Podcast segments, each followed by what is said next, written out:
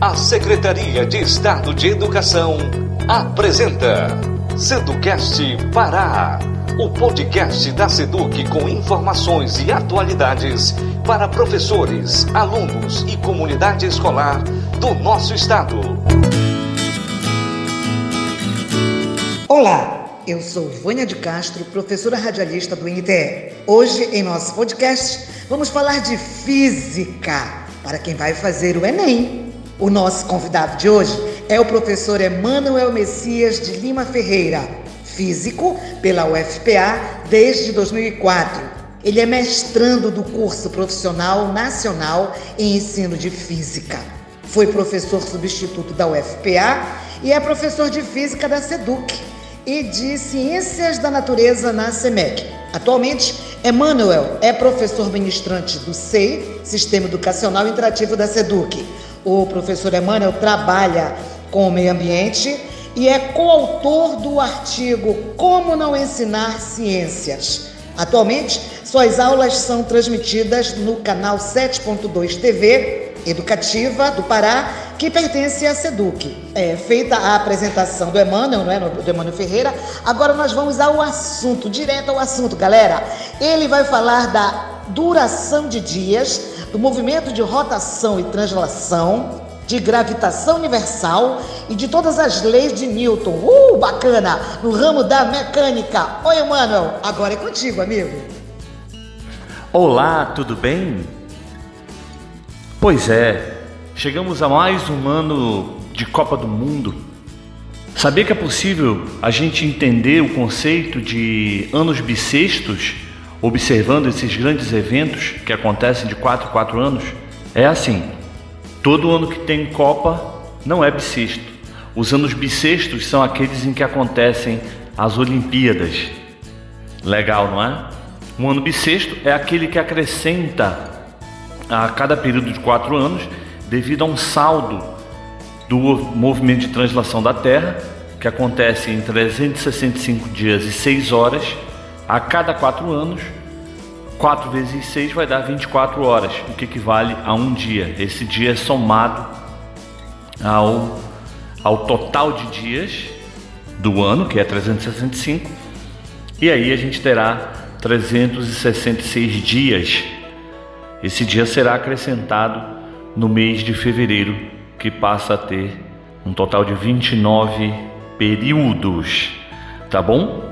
Bom, mas o nosso assunto aí a gente já começou falando algumas dicas sobre o espaço, sobre o movimento de translação, o movimento de rotação que define o, a quantidade de horas do dia, mas nós vamos usar esse grande evento que eu acredito que seja uma das raras vezes, talvez a primeira vez que não aconteça nesse período de junho e agosto.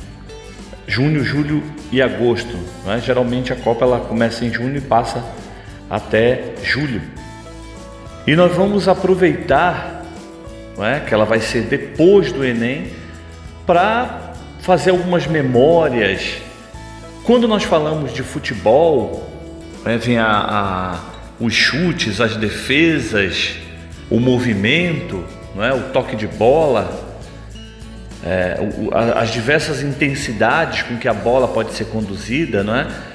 uma determinada jogada, um grupo de jogadores pode envolver o time adversário e ficar no toque de bola, não é? Um, um, uma intensidade, a bola é batida com uma certa leveza, digamos assim, a força que é aplicada tem baixa intensidade, mas é possível que um determinado jogador decida acelerar. Então, isso acaba quebrando a defesa daquele time adversário e pode resultar numa numa grande jogada, numa jogada de impacto.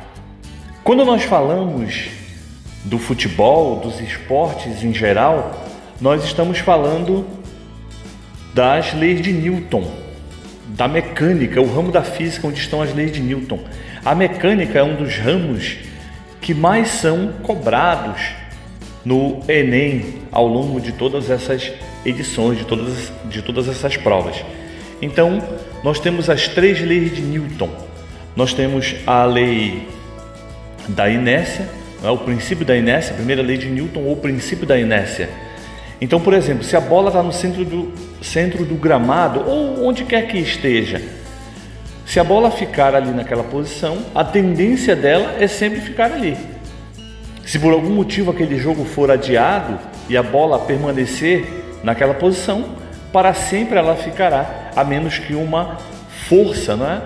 resultante não nula, um conjunto de forças que atua na força.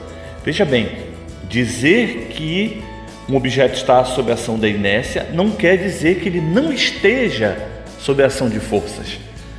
Ele está sim sob ação de forças, porém elas estão em equilíbrio, a resultante entre elas, não é o efeito, a combinação que elas têm resultam do equilíbrio. E aí nós temos a inércia. Também um objeto que está em movimento uniforme numa linha reta está sob a ação da inércia, no sentido de que as forças que agem sobre ele também estão em equilíbrio. A partir do momento que o jogo foi autorizado e foi dado o pontapé inicial, não é? o, o time que ganhou a posse de bola começa a, a fazer os passes, os toques de um jogador para o outro, aí nós já entramos no campo da segunda lei de Newton, ou princípio fundamental da dinâmica. Essa lei, bom, ela foi formulada de uma forma diferente por Isaac Newton, mas os, os livros e o que a gente passa hoje para vocês é a capacidade que o objeto tem de sair da inércia. Só é possível sair da inércia, da inércia mediante uma, uma força, um conjunto de forças cuja resultante não seja nula, é o contrário da inércia, né? Se essa resultante não for mais nula, aí vai surgir uma segunda grandeza que é a aceleração.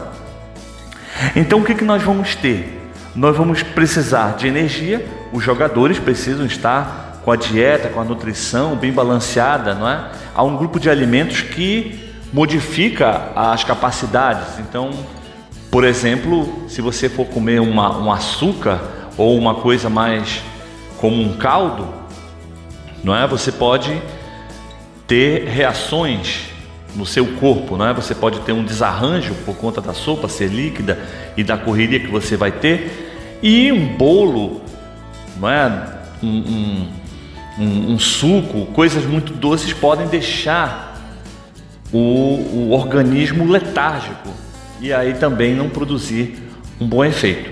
Mas aí nós temos a segunda lei de Newton. Quando os toques são feitos, nós vamos ter a aceleração.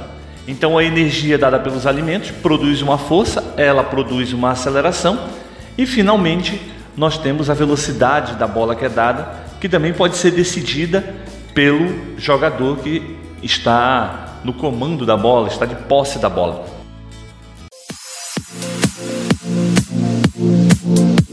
Estamos apresentando Seducast Pará.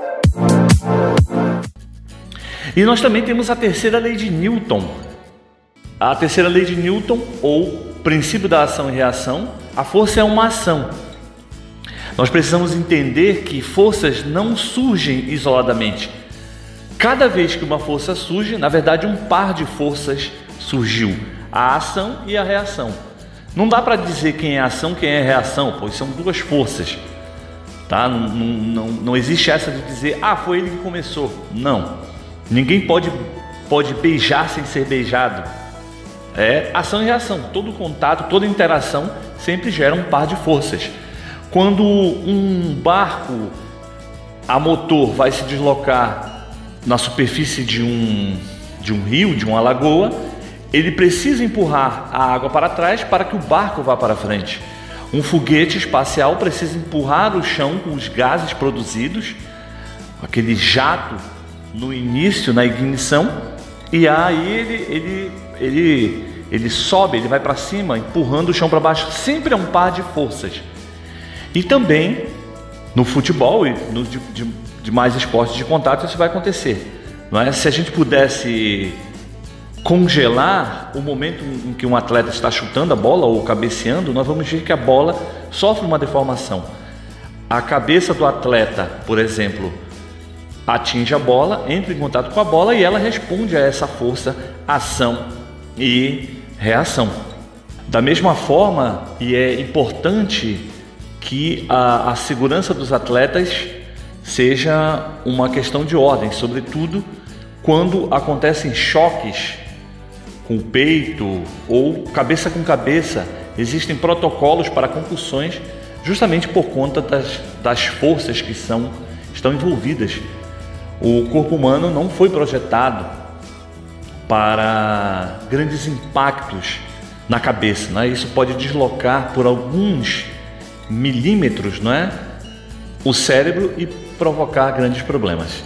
Tudo bem, pessoal? Então veja, nós temos aí um bom exemplo na Copa do Mundo das leis de Newton, não é? Toda aquela paixão, tudo aquilo que a gente tem, o amor, não é, pelo por esses times, como a gente fica ansioso para que o evento aconteça e a gente possa presenciar esse show, também tem a ver com as leis de Newton.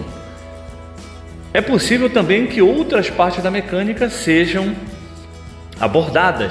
A quantidade de movimento, a conservação da energia, não é? até mesmo o fato da, da Copa do Mundo, não é? A, a, ela, ela ser realizada num, num local onde nenhuma equipe tenha vantagem em relação à, à capacidade pulmonar.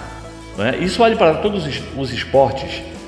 Os resultados das provas eles ficam afetados de acordo com a altitude da cidade onde está sendo realizado aquele evento. Então veja só, nosso cotidiano, a física, ela é capaz de explicar muitas coisas. Se vocês quiserem um pouco mais, nas próximas edições do Seducast, nós vamos abordar todos, todos esses assuntos. Eu agradeço a toda a equipe, ao governo do estado do Pará por possibilitar, através da SEDUC, essa iniciativa. Um grande abraço, até a vitória, fiquem com Deus. Ok, professor, muito obrigada por sua participação, por essa aula diferentona, né? E agradável. Agora meu papo é contigo, que é professor e deseja participar ah, do nosso Seducast. Ah, é muito fácil, basta entrar em contato conosco pelo, anota aí, seducast.